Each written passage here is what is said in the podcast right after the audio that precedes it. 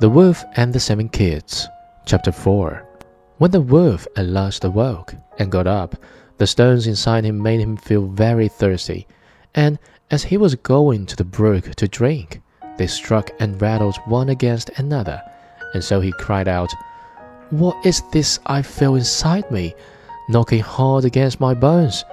How should such a thing betide me? They were kids, and now they are stones. So he came to the brook and stopped to drink. But the heavy stones weighed him down, so he fell over into the water and was drowned.